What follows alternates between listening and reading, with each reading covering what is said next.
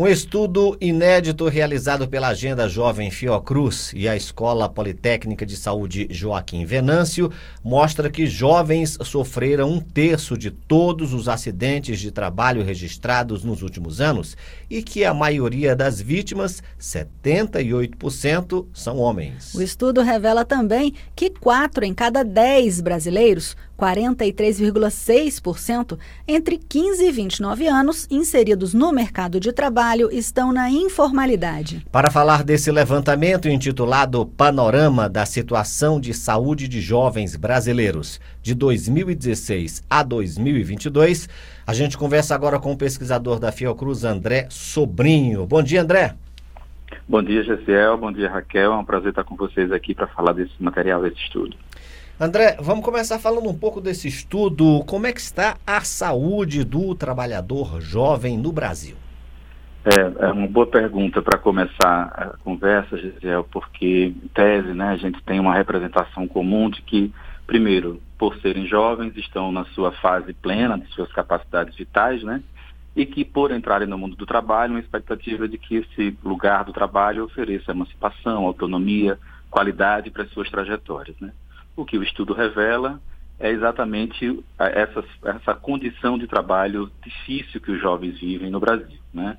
É, a consideração inicial da matéria de que um terço dessa população jovem trabalhadora, né, os acidentes de trabalho acometem essa população jovem trabalhadora, né, e também os transtornos psíquicos relacionados ao trabalho. Então, tudo isso no, nos, nos demonstra, né, pelos dados, pelas informações coletadas, de como é difícil essa inserção é, laboral é, da, da, juventude e que pela quanti, pelo quantitativo dos acidentes e pelas questões que acometem né, em, em torno dos transtornos psíquicos não é uma coisa individualizada, ou seja, não é de um jovem ou de outro, mas é também da estrutura de trabalho que a gente precisa conversar, né, é, para poder oferecer e aí sim tem, pensar políticas que ofereçam mais suporte aos jovens nessa inserção. Certo, André. E a que tipo de situações de risco à saúde os jovens estão mais expostos?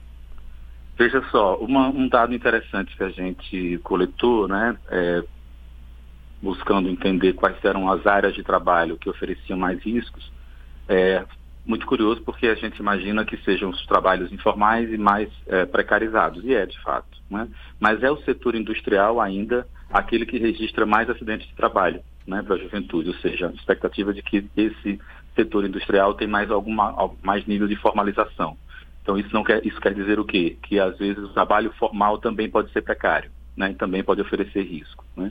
É, um outro setor é o setor de serviços, né, e também os setores é, de relacionamento direto com o público, como por exemplo o telemarketing, né, que, que, que, que ocupa, né, que é, os jovens ocupam muito esses, esses postos de trabalho.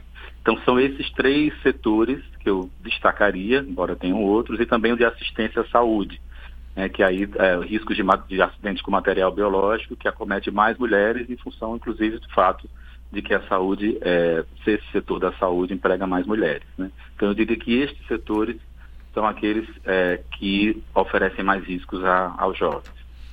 E o estudo, André, chegou a alguma conclusão a respeito do porquê? Porque chama realmente atenção tantos acidentes de trabalho com jovens, né? É, veja só, é, é isso que a gente tenta um pouco é, deslocar algumas visões, né? Porque tem uma, uma, é, umas premissas que animaram, né? Que motivaram o estudo. Primeiro é esse, né? De que ah, os jovens não adoecem, né? É, por causa do seu momento da vida. Então a gente está demonstrando que sim, os jovens adoecem e morrem, né?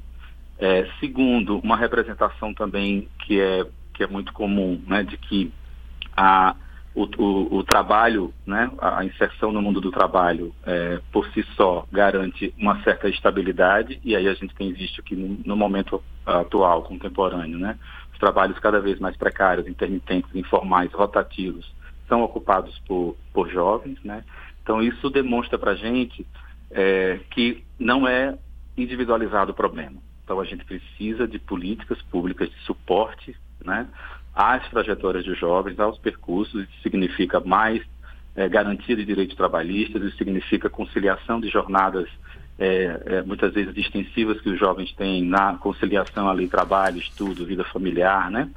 É, e, sobretudo, essa faixa etária mais elevada, é, que a gente considera que está coberta pelo Estatuto da Juventude, que é uma legislação ainda pouco conhecida é, do ponto de vista das institucionalidades ou das organizações né, do Estado. Quer dizer, tem, o Estatuto da Juventude tem 10 anos, né? Ela ele cobre direitos da faixa de 15 a 29 anos e contempla determinados direitos que, que olhem essas trajetórias de jovens, que olhem esses percursos de jovens de maneira mais detida pelas áreas de políticas públicas.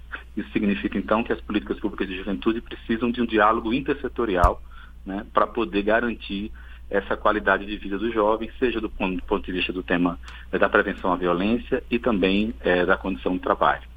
André, falando agora sobre a saúde mental dos jovens, a gente vê aqui no estudo uma grande diferença do que sofrem em relação à saúde mental os homens e as mulheres, né?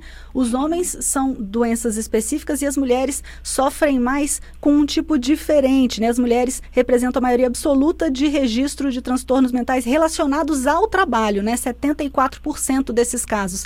Explica pra gente essa diferença e por que que as mulheres tem sofrido mais, então, essa questão de saúde mental relacionada ao trabalho? Veja só, é, a, a gente fez o, né, esse estudo a partir dos dados sistematizados pelos é, sistemas de informação em saúde. Né? Então, a gente tem algumas hipóteses relacionadas a esse quantitativo de 74% das mulheres é, que notificam. Né? A gente pode entender de que elas é, prestam mais atenção a, a esses agravos da saúde mental, né? a essas, uhum. esses sintomas da saúde mental, portanto, elas fazem o movimento de notificação, né?